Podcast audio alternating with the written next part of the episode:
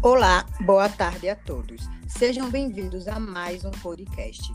Hoje convidei alguns amigos para discutirmos a qualidade de vida de uma forma diferente. Quer saber como vai ser? Confere junto com a gente, está imperdível. Estão aqui conosco hoje as alunas do primeiro ano D da Escola Estadual Rocha Cavalcante. Primeiro integrante, Geisilane. Segundo integrante, Jussara Vieira. Terceiro integrante, Samara Maria. E quarta integrante, Aline. Vou...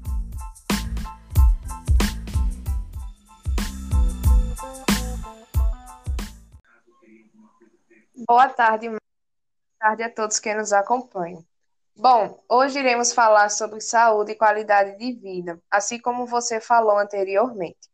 Porém, vamos também entrar um pouco no ramo da matemática, onde iremos envolver proporcionalidade.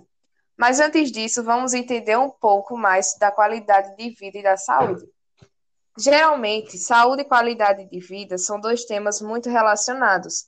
Quando falamos em saúde, não falamos apenas do físico, mas também do bem-estar espiritual mental, psicológico e emocional, além de relacionamentos sociais como família e amigos.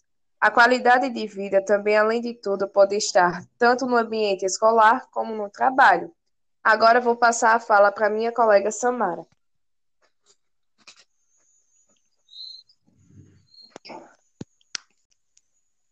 Todos. Hoje irei falar um pouco sobre o conceito da qualidade de vida.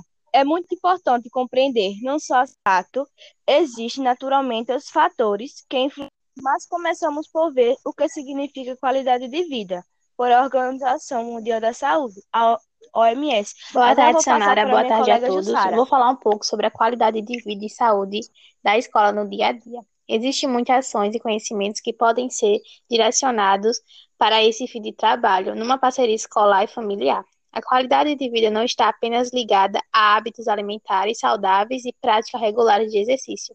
Ela inclui ainda a saúde emocional e o bem-estar do indivíduo como um todo. Vou passar agora a minha fala para a Aline.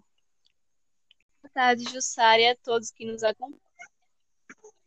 Bom, Alagoas é o estado onde menos se pratica atividades físicas, e a culpa é a falta de tempo, por causa do excesso de trabalho do nosso cotidiano que nos causa exaustão e não liberam espaço para a prática de atividades físicas.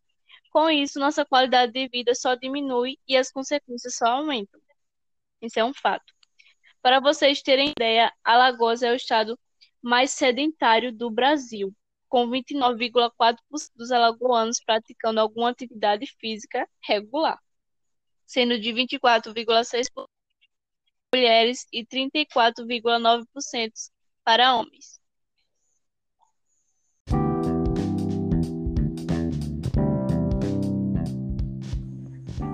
Então, é como a Aline falou. Para termos qualidade de vida, devemos estar bem psicologicamente, no físico e no emocional. Essas são as condições básicas do bem-estar do ser humano. Chegamos no final do nosso podcast. Uma boa tarde e uma ótima semana a todos.